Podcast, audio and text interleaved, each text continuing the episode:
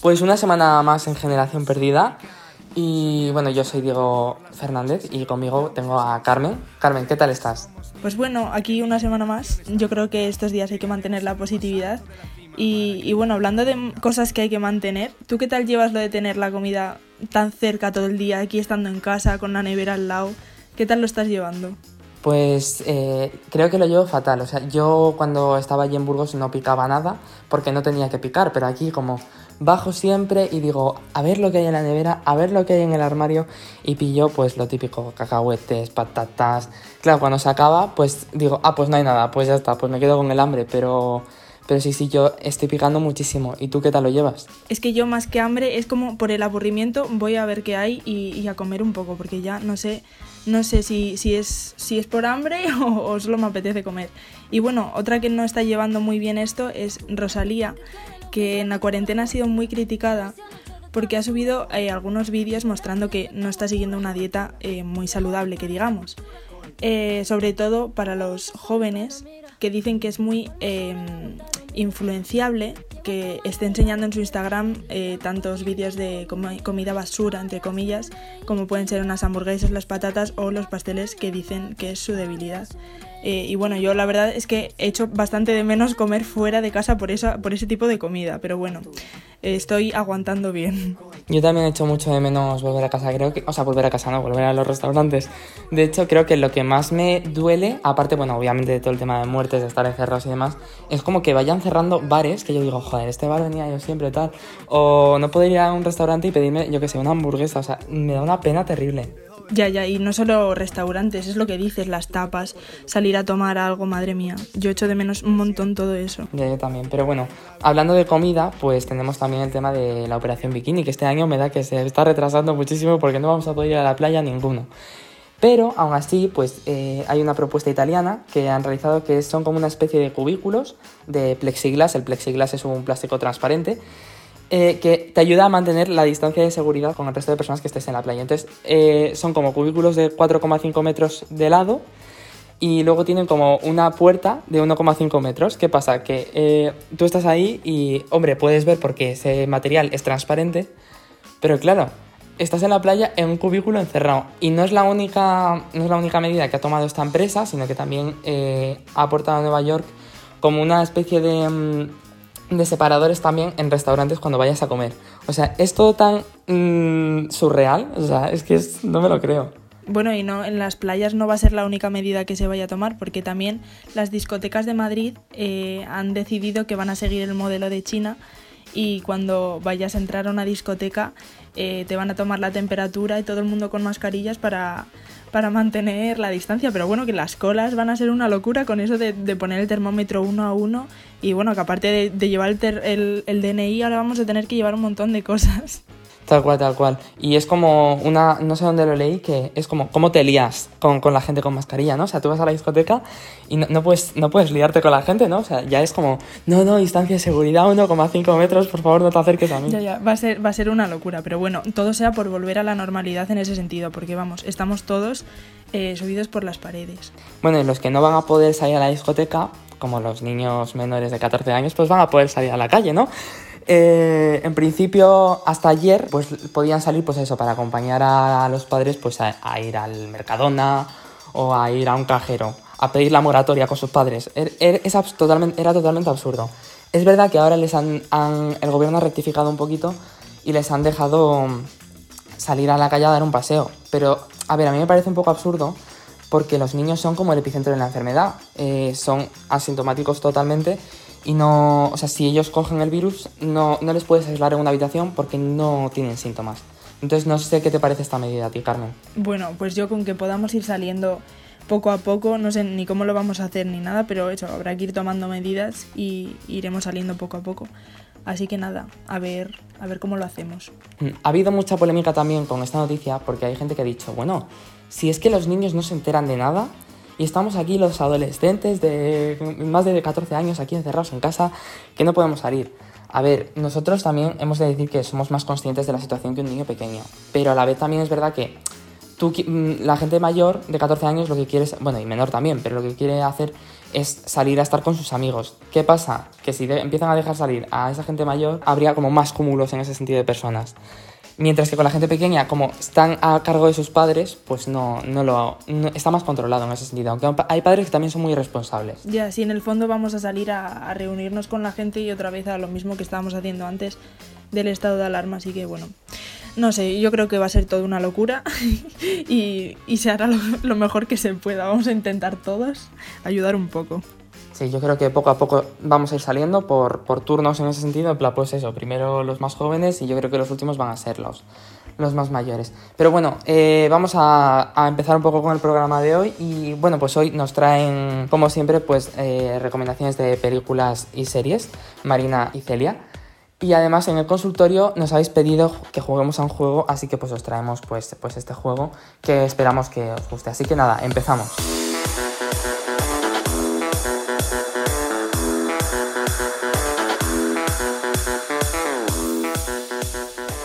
Bueno, y para empezar con la sección de, cine y series, eh, queremos dar una noticia que a mí me parece bastante bonita, que es que la directora Isabel de Ocampo, eh, que ganó un Goya en el 2009 por su cortometraje Miente, eh, ha llevado su premio para, para todos aquellos sanitarios y enfermos que se lo merezcan en el hospital y, así se puedan sacar una foto cuando hayan pasado pues el mal trago que están pasando porque todo el mundo se merece un premio en estos días y ella ha querido compartir así eh, su premio con todas esas personas. Yo he visto un hilo de Twitter en el que lo explica y es súper es súper bonito, la verdad. Pero no solamente traemos esta noticia, yo traigo pues una noticia de series. Y es que, a ver, yo necesitaba meter esta noticia en algún sitio, porque yo, no sé, los que me conozcáis, Sabéis que soy un fan de Glee, pero es que a tope, o sea, no puedo dejar de ver la serie. Tengo prácticamente todo Spotify con canciones de Gleecast, Gleecast, Gleecast todo el rato. Entonces, no sé si conocéis la serie Elite, supongo que sí, porque a ver quién no conoce esa serie. Yo, por ejemplo, no la he visto, pero eh, un actor de Glee, que es la serie estadounidense, eh, pues ha hecho, hizo un cameo en, el, en la escena de cuando entrega el premio de la beca de la Universidad de Nueva York. ¿Qué pasa? Pues que el que lo entrega es Kevin McHale, que era el que hacía de Artie Abrams en, en Glee. Entonces, claro, esto ha dejado a todo el mundo que era fan de la serie, pues un poco en plan, ¿qué hace este hombre aquí? Entonces, nada, la serie de Glee pues, fue de 2009 a 2015 y también se hizo una foto con Dana Paola y una foto con una camiseta que ponía Elite. Entonces, claro, esto pues a, a, los fans de la serie, a los fans españoles, pues claro, les ha dejado un poco en plan, Dios mío, es este hombre, no me lo puedo creer a mí me hizo mucha ilusión y pues nada, pues lo quería compartir aquí. Y nada, pues ahora os dejamos con, con Celia y con Marina, pues para que os expliquen un poco pues las recomendaciones de esta semana. Buenas a todos, aquí Marinetti, en el trigésimo o cuatrigésimo no sé cuánto día de cuarentena. Una vez más, espero que estéis todos estupendamente. ¡Al lío!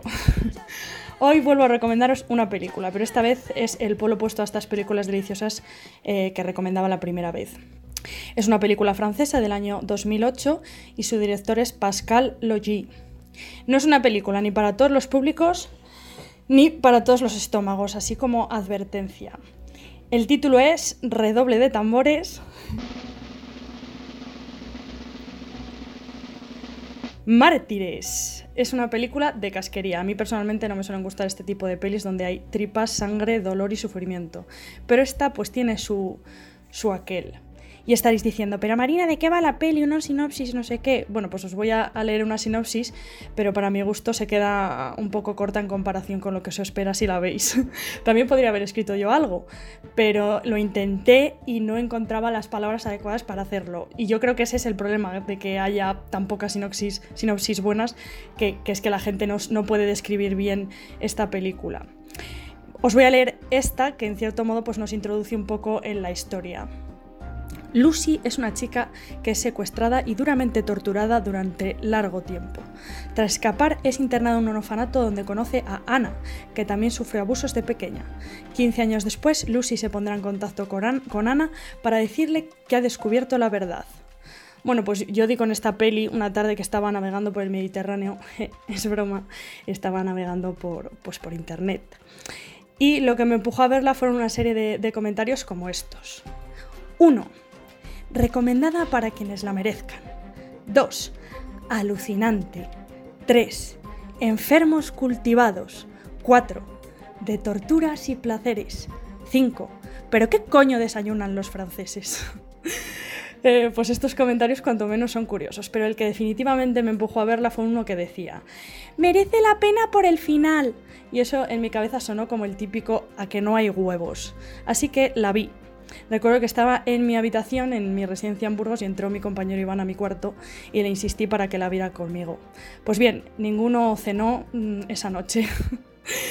Como veis, la estoy pintando bien fea, eh, porque yo durante toda la película me repetía, Marina, ¿qué, haces viendo esto? No tienes ninguna necesidad de sufrir a lo tonto, no estás bien de la cabeza. Y de fondo mi compañero Iván decía, madre mía, maldito el momento, Marina, me debes una gorda, no sé qué.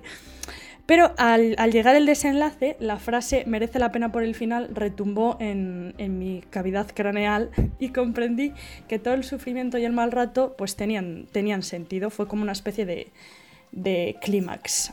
Así que, pues, pues hasta aquí. En realidad no he dicho nada, pero, pero tampoco tengo nada más que decir. Bueno, sí, a que no hay huevos. Celia, a que no hay huevos, a verla. Estás retando a una persona a la que le encanta ver ese tipo de cosas. En plan, no siento aprensión en ningún momento, me da igual ver tripas, me da igual ver sangre, me da igual ver cualquier cosa. Entonces, me siento retada, la verdad. Pues, pues ya me contaré. Yo te recomendaría que la vieses eh, después de cenar. Vale.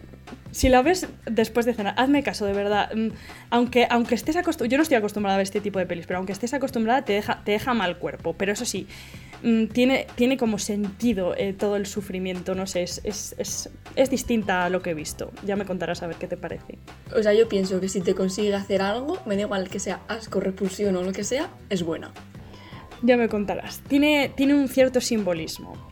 Ya, ya, ya, ya me dirás, a ver qué tal. Pero vedla, por favor, que, que, es, que es curiosa, es curiosa. O sea, yo me la apunto. Hmm. Y ahora vengo a recomendar, bueno, recomendar series. Vengo a comentar un poco las series que estoy viendo hasta ahora, que la mitad no os las recomiendo porque son un poco basura, pero bueno. Empecé a ver The Society y, en fin, es una temporada que no tiene sentido nada lo que hacen, no pasa absolutamente nada, así que no la recomiendo. También estoy viendo Gossip Girl, que yo creo que nadie a estas alturas de la vida no la ha visto, excepto yo, pero yo voy como a mi ritmo, sin prisa por la vida, y la he empezado hace poco.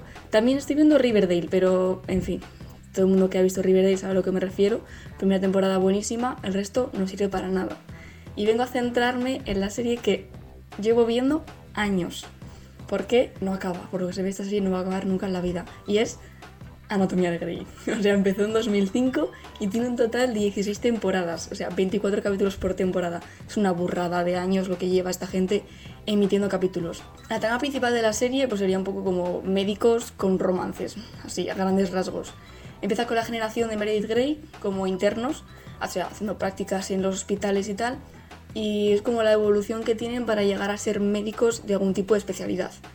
Eso sí, de los que empiezan en la serie no quedan ni la mitad, no es ningún tipo de spoiler, pero todo el mundo que sabe algo de Anatomía de Grey sabe que todo el mundo muere o todo el mundo se acaba marchando, así que es un poco dramático continuo. Eh, si no te gusta ver sangre, amputaciones, cosas así, mejor ni la veas porque igual vomitas. Pero para mí ese tipo de series me encantan, y más aún cuando lo mezclas con algún drama romántico continuo. Yo es que vivo por y para los dramas románticos. Es, hay que añadir que no he dejado de llorar en ningún capítulo. Es decir, capítulo que veo, capítulo que lloro. ¿Por qué? Porque ya sea por muertes, ya sea por romance, eh, te toca la fibra y acabas soltando mi lagrimita, la verdad. Y dejando de todo esto al lado, en plan, la trama que tiene de romance, de médicos, y tal, Considero que es una serie muy importante de ver. ¿Por qué? Porque cuentan muchos temas sociales que se viven en el momento, eso sí, cada uno adaptado al año en el que se ha emitido la serie. Obviamente el tema que se trata al principio de la serie ahora igual no tendría sentido.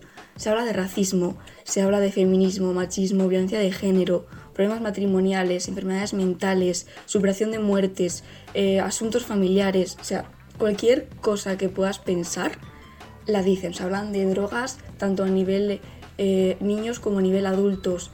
Superaciones de militares veteranos que qué les pasa tras salir de la guerra. Y ahora mismo, la temporada 16, yo creo que es un tema muy importante del que hay que hablar, sobre todo en América, que es la sanidad pública.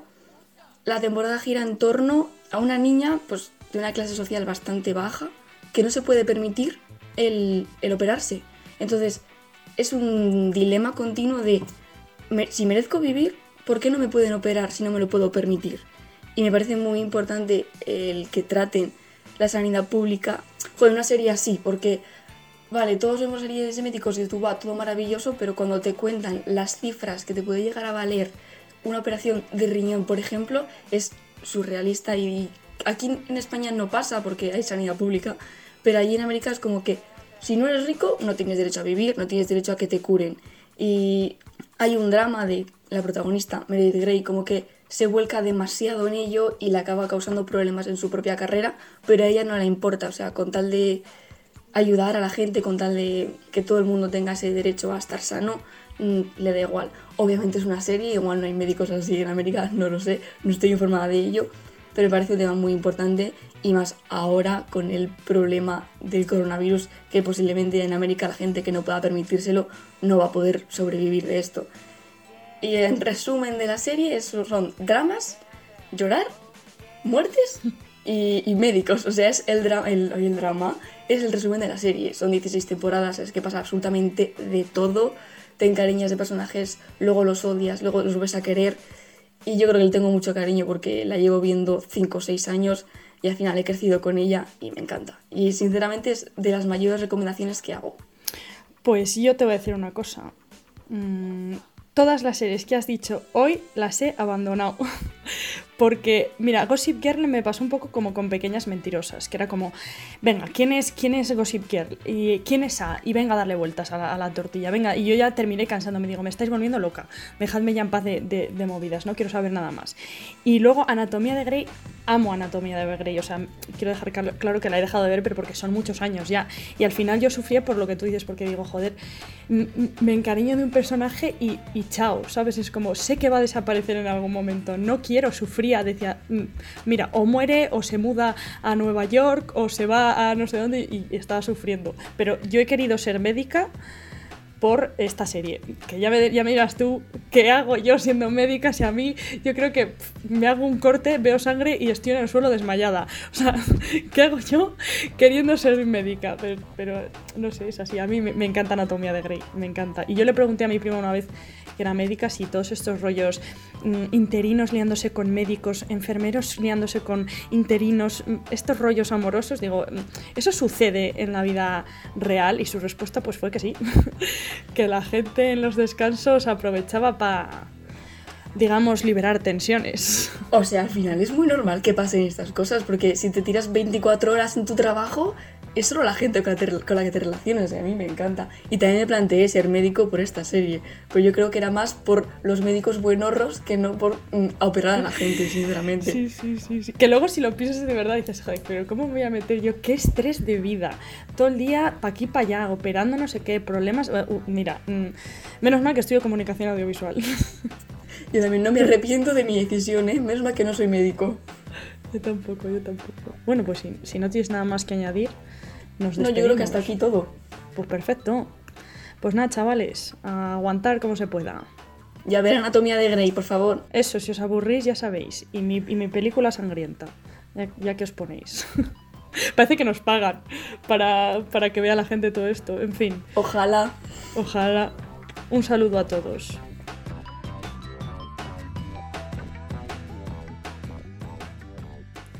Pues mira, han hablado de- del tema de Gossip Girl y Pequeñas Mentirosas. Y es que a mí Pequeñas Mentirosas la seguí también hasta, hasta un punto avanzado, pero es verdad que a partir de no sé qué temporada empezó a decaer, pero bueno, esto suele pasar. Pero por ejemplo Gossip Girl la intenté ver porque dije, fijo que, que también me mola. Pues he sido incapaz, pero con esa Anatomía de Grey es de las típicas que no puedo ver, o sea, yo lo siento mucho, pero es que veo que son tantas temporadas y ya me agobio y digo, lo siento, no, no puedo empezarla. A mí me ha pasado justo del revés con Gossip Girl y Pequeñas Mentirosas. Me pude ver eh, Gossip Girl, pero Pequeñas Mentirosas no me la conseguí acabar. Y lo de la sangre y a mí eso, yo el reto de Marina, lo siento, si hay mucha sangre no lo voy a cumplir. Pero bueno, esperemos que, que alguien le haga, le haga caso y a ver si a alguien le gusta, como a Celia, por ejemplo. Yo creo que sí que me la voy a apuntar, yo creo que sí que la voy a ver, por la risa. Bueno, una cosa más en la lista. Y bueno, eh, hablando de listas, eh, lo que se va a hacer hoy en el consultorio es eh, conocer las listas de los tops de varias de varias temáticas distintas de, de bueno, nuestros compañeros Alex y Escu con dos invitadas. Y eso, que van a jugar al Tier Maker para que veáis un poco sus gustos.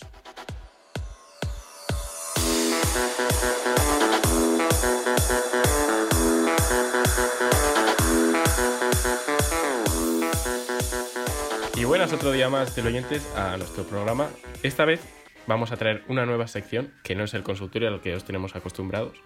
Os vamos a traer el tier list, que significa básicamente hacer una lista en base a nuestra opinión, porque vosotros nos lo habéis pedido. O sea, confiáis en nuestra opinión para crear las listas. Y en este caso hemos hecho pues una lista que está acorde a las preocupaciones que tenemos los adolescentes en estos tiempos de cuarentena, que son las comidas rápidas. Las echamos de menos y aquí os traemos para cuando se acabe la cuarentena a cuál tenéis que ir y cuál tiene que ser vuestra primera opción. Hoy, como siempre, está conmigo Rubén. ¿Qué pasa, chavales? Bienvenidos otra semana más. Y bueno, ya sabéis que nosotros eh, somos vuestra fuente de confianza, así que tenéis que seguir nuestros consejos. Y también tenemos hoy con nosotros a Julia. Hola, desesperados. Y a Cintia. Hola. Si os parece bien, podemos empezar ya con la lista. Vamos allá. Bueno, no os he explicado a los, a los oyentes que, claro, como no es visual, no es algo que veis, nosotros sí que estamos viendo la lista. Eh, tenemos diferentes rangos. Puede ser Dios, genial, bueno, indiferente, malo y Dallas Review. O sea, Dallas Review es un youtuber al que mucha gente le tiene manía. Yo diría que prácticamente toda España. Puede ser, puede ser. Totalmente cierto. Aunque he de decir que tenía una amiga que era pan visita. ¿Qué opináis de eso? Mm, yo creo que pocas cosas puede haber peor que ser pan visita ahora mismo. Espero que no lo siga siendo. En ese caso tendrías que dejar de hablar y poco más. Sí, de hecho ya lo hice. Fácil y sencillo. Venga, eh, la primera que nos ponen aquí es el 100 montaditos. Mm, muy difícil. ¿Cuál era el, el de después de Dios? Genial, ¿no? Genial. Yo lo pondría ahí. Yo es que tengo un dilema, la verdad, con el 100 montaditos. A ver, cuéntanos. El 100 montaditos, mm, ¿para qué lo quieres? ¿Para comer o para beber? Porque si vas a beber una cerveza, una jarra tan barata como es, eh, da gusto, pero luego para comer realmente te gastas muchísimo dinero y no vas a cenar nunca. Y encima tienes que esperar tu media horita o así, ¿eh? A ver, hay un fallo en los 100 montaditos que yo no lo pondría en- en genial porque la cerveza es Cruzcampo. Eh, pero para ser Cruz Campo está bastante buena. Y así a lo tonto con dos, igual ya vas así. Bueno, oye, alegre, ¿eh? O sea, para ser Cruz Campo yo no creo que esté tan mala como mm, lo normalmente suele ser. Julia, acabas de decir que la Cruz Campo no es tan mala. En el Montaditos no me lo parece. Yo creo que eh, Julia es pan visita. Es pan visita. o sea, es que yo creo que el debate de la cerveza nunca. Nunca va a estar claro. O sea, lleva, lleva siendo así ocho años mínimo. Yo creo que los 100 montaditos habría que ponerlo en, en bueno o en Yo indiferente. lo pondría un poco en indiferente, porque, vale, en plan, para estar para picar algo y tal, bien, pero tampoco es un sitio en el que tú digas, Buah, vamos a ir a comer bien, genial, te pides un pinchito y ya está. Es como si quieres pasar la tarde ahí en la terraza y, y- y suficiente. Totalmente de acuerdo. El 100 montaditos en Burgos, que es donde nosotros lo conocemos, es indiferente. También digo que hoy, hoy tenemos con nosotros a la Julia más hater, ¿eh? Totalmente, Escu, totalmente. Oye, que yo no comparto vuestra opinión de ponerlo en indiferente porque yo lo pondría en bueno.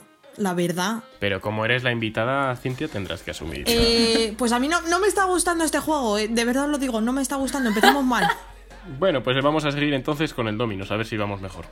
Vale, pues yo admito que no era de- tan fan de Domino's hasta que Alex hizo que, bueno, que este, fu- ese fuese casi mi restaurante favorito de pizzas. Yo igual en Dios no lo pondría, pero en un genial, o sea, mm, bastante buenas las pizzas y me gusta un montón. Tremendas declaraciones de Julia Díaz, ¿eh? Yo, los, yo, la, yo la pondría en genial. Dios, en Dios. Es que es Dios, ¿eh? O sea, ojito a eso. No, yo también lo pondría en genial. Sí, Sí, yo la verdad es que la pondría en Dios, pero en verdad es genial, sí. Yo conozco una historia que os va a hacer mucha gracia. O sea, era el Dominos eh, de Madrid. Y que fuimos a comer, claro, unas pizzas, tal. Yo conozco a una persona que era vegetariana, llegó a Madrid al Dominos y se olvidó de ser vegetariana por las pizzas. No, hombre, no. Sí, sí, sí, como te lo cuento. qué perro eres, chaval. Eh, Julia, eh, por alusiones. Pues no sé, la verdad que, a ver, habría que mirar los tipos de vegetariana que era esa persona, también te lo digo, ¿eh? Y posiblemente estuviese influenciada por las personas con las que estaba. Y por las pizzas de carne también, supongo. Eso también. Bueno, pasamos a Telepizza, que si no nos enrollamos y no avanzamos. Yo al Telepizza he de decir que lo tenía, siempre lo he tenido por encima del Dominos, pero desde que he llegado a Burgos ha ido decayendo, decayendo y yo lo pondría en indiferente, básicamente. Completamente de acuerdo con Cintia. O sea, no puedo estar más de acuerdo con algo, te lo juro. Tanto en indiferente igual no, pero en bueno, en diferente, bueno, por ahí. Yo lo pondría en, en genial o en bueno. Uf, pues yo fíjate que Telepizza lo pondría en Dallas Review, ¿eh? ¡Hala! ¿Qué dices? Sí, sí. Uh, lo que A ver tú, hater, Es tampoco te me flipes. parece súper caro para la calidad que ofrece. Nah, yo creo que es- tiene bastante más calidad que el Dominos, pero el precio del Dominos es mucho mejor. Yo lo pondría en, en bueno. Yo en indiferente, con los 100 montaditos. Y indiferente, entonces lo ponemos. Sí, bueno, para ser un poco neutral entre lo buenísimo de Escu y lo mm, hater que eres tú. Vale, pues buena solución entonces, indiferente queda. Pues el siguiente sería el McDonald's. Eh, espero que no haya ningún ninguna pega y yo lo pondría en, Mac- en McDonald's. En Dios. Yo lo pondría en Dallas Review. O sea, el McDonald's vive en el Olimpo. Yo soy con Cintia, en plan, tampoco, o sea, no da las review, pero Dios tampoco. O sea, yo No, soy no. más de Burger King, lo siento y lo dejo aquí ya grabado. Yo lo también. pondría en bueno o en indiferente. Eh, pues no lo entiendo. O sea, yo no sé si os ha, os ha pasado de volver a casa a las 5 o 6 de la mañana, que no haya nada más abierto que un McDonald's. Ese McFlurry podría ser mejor que un paracetamol. Eh, Julia, Dime. Julia, en cuanto a lo del Burger King, luego voy a abrir un chat y te voy a decir unas cuantas cosas y lo mal que me caes. No, Escu, no. Yo creo que aquí no hay duda. El McDonald's es Dios. Yo creo que no hay duda. Me niego en que el McDonald's esté en Dios, os lo digo de verdad, me niego. Es puta mierda. Bajadlo una por lo menos, por lo menos. Si el McDonald's está en Dios, el Burger King lo vais a poner también. Bueno, pero primero tenemos la sirenita. O, perdón, la sureña. He de decir que yo no sé qué es la sureña, nunca he estado, entonces mm, lo ponéis donde queréis vosotros. Yo tampoco. Es muy barato, ¿eh? Pues lo ponemos en indiferente. Si es barato, entonces bueno. Yo lo pondría en bueno, porque es bastante barato, la verdad. Bueno, y la siguiente llega mi favorito de todas las franquicias de comida rápida, en este caso de helados, que es Yao Yao. Me encanta. Yao Yao es Dios. Sí, sí, es Dios. Sí, yo creo, yo creo que también es Dios. Vale, yo también he de decir aquí que Yao Yao, mm, o sea, por consideración de helados y tal y todo lo que dice la gente, es bueno, pero yo nunca he probado un Yao Yao, entonces tampoco puedo opinar. Bueno, Julia, también eres pan visita. Pobre Julia. Eh, Burger King, Eh, Bueno, genial. Yo lo pondría en Dallas Review, pero... Ala, ala, venga. Dios. Vale, no, no. Nada, en Dallas ya lo pondría en bueno. Oye, si pusimos McDonald's en genial, Burger King se merece estar en genial también. No me comparéis Burger King con McDonald's. Pues obviamente sí lo comparamos. Es que aquí se dividen las dos Españas. Claro. Es que es como a quién quieres, a papá o a mamá. Al final, queremos a los dos igual. Hay que ponerlo en genial. Starbucks. Nunca he tomado un café de Starbucks ni nada. He de decir que yo entré a un Starbucks, no, no he consumido nada del Starbucks en mi vida, pero me compré una... Me compré una cafetera, no sé por qué. Pero, pero no he consumido nada del Starbucks en mi vida. La única vez que he entrado yo en el Starbucks ha sido para entrar al baño porque en el Museo del Prado no nos dejaban entrar. Ya está, para eso he entrado. Entonces yo lo pondría en de la review. O sea, para mí Starbucks, el que se quiera beber un buen café no vale Starbucks. Yo es que he de decir que cuando voy al Starbucks nunca pido café, siempre pido el batido de fresa que hay, que me encanta. Pero bueno, aún así calidad-precio tampoco es para tanto, o sea que tampoco lo pondrían de la review, pero indiferente o sin más, vaya. No, yo esto tiene que... Indiferente no... O sea, no podemos comparar el, el Starbucks con el 100 montaditos que hemos puesto antes en indiferente. O sea, Starbucks estaría en lo peor para mí. Eh, pasamos con la siguiente, si queréis. Dale. Eh, la siguiente sería el KFC. Cintia, yo creo que aquí, o sea, No hay discusión. sabe perfectamente que desde que lo descubrí, porque yo no probé nunca KFC hasta llegar a Burgos y hasta casi hace tres días, es Dios para mí el KFC. Sí, sí, sí. Pues claro que es Dios. Eh, lo que meten en la hamburguesa de esto de patata, el pastel de patata. Bueno, bueno, es que es la hamburguesa está todo bueno, no sé qué, mi madre es que es, te lo juro, la mejor hamburguesa que he comido en mi vida. Qué rico. Eh, yo tengo que decir algo. La mejor hamburguesa no es. Te lo juro que para mí es la mejor hamburguesa. El siguiente contrincante eh, le da mil vueltas al KFC. ¿Cuál es el siguiente? El siguiente es el Goico Grill. Uy, el goico, Dios, Dios. Sí, ahí también lo pondríamos en Dios. El Goico es Dios y, y en esto no hay dudas. La verdad es que son unas hamburguesas muy buenas eh, sí que son un poco caras, pero es que realmente sí que pagas esa calidad. Efectivamente. Es calidad. Y por último, para acabar, eh, el IKEA. Me apetece saber vuestra opinión sobre el IKEA en comida. Oh, asqueroso. Asqueroso. ¿Qué dices? ¿Cómo? ¿Cómo, que asqueroso? Si está cojonudo. O sea, los perritos calientes del Ikea son espectaculares. La última vez que fui al Ikea, mm, fui a comer allí con mi madre y de verdad que es que me fui de allí básicamente con toda la comida en el plato. Asqueroso. Oye, ¿por qué a Cintia todavía no la han detenido por ser una terrorista culinaria? No lo entiendo, yo no lo entiendo. Eh, Cintia, el último, la última vez que fui al IKEA me comí eh, ocho perritos. Confirmamos. Confirmamos, ¿eh? Confirmamos es que estaba presente. Ocho perritos y me gasté cuatro euros, Cintia. Y ya no solo los perritos, sino la parte en la que hay de coger comida un poco más eh, mm, elaborada. Hay, platos súper ricos, no sé, lasaña de verduras, carne, patatas, o sea, es que está todo buenísimo. Me comí las croquetas, asquerosas, te lo digo, secas. Me Buah, comí un plato de espaguetis eh, a la boloñesa. Eh, eso era más agua que espaguetis. Ah, horroroso. Dije, mira, hasta aquí, de verdad. Bueno, la, pri- la prima del chicote ahora. Eh, de verdad, no sé, no sé, no sé a qué Ikea habréis ido vosotros a comer, pero de verdad que yo el de Valladolid lo cerraba. Pues el de Asturias y el de Madrid, os lo juro que buenísimo. El de Bilbao también. Yo creo que todos son perfectos. El IKEA es Dios. No, no, no. Yo creo que Cintia ha tenido algún problema con, Ponerlo donde queráis, no respeto vuestra opinión. con el aspecto mobiliario de, de Ikea y, y por eso tiene esas opiniones. Sí, algo ha tenido que pasar con eso porque vamos, en serio, id a probar el IKEA en tema comida. Os vais a gastar nada, vais a salir a reventar y habréis comido bien. Completamente de acuerdo contigo, Alex. ¿No le deberían poner bien una estantería o algo? Es que yo creo que tendría que haber un puesto encima de Dios para poner al IKEA. Opino lo mismo. Sí, la puta mierda. Joder, Cintia. A ver, yo voy a ser hater hoy porque es que no comparto vuestras opiniones para nada. Me estáis haciendo un fuego muy grande. Bueno, y la siguiente semana entonces eh, pondremos otra lista nueva o el consultorio tradicional, que ya sabéis que nos podéis mandar vuestras consultas en el enlace que tenemos en Instagram, que son totalmente anónimas. Y bueno, nosotros intentaremos ayudaros de la mejor manera posible. Y bueno, eh, con el consultorio, pues ya sabéis que de nosotros os podéis fiar. Somos fuentes totalmente fiables y, y estamos aquí para ayudaros, para nada más. Bueno, y para daros consejos, que de eso tenemos mucho. Así que esperemos que hayáis disfrutado y hasta la próxima semana. Adiós. Chao. Y bueno, eso, que si nos queréis hacer más preguntas, pues eh, en la biografía de nuestro Instagram tenemos ahí, pues si le dais ahí, os aparecen tres botones, os pa- aparece el consultorio para que nos hagáis las consultas de forma anónima, de verdad, o sea, no vamos a decir nombres ni nada porque de hecho no nos aparecen, o sea que... Eh, entonces eso, os recordamos también nuestras redes sociales, como todas las semanas, que en Instagram somos Genperdida y en Twitter somos Genperdida barra baja y a partir de ahí pues podéis acceder también a la página web donde subimos pues también contenidos relacionados con cada programa. Y bueno, como ya sabéis, le ponemos micro, corazón y narices y hasta la semana que viene. y no la ciudad que pisas. Deja que nos caiga la noche, sabemos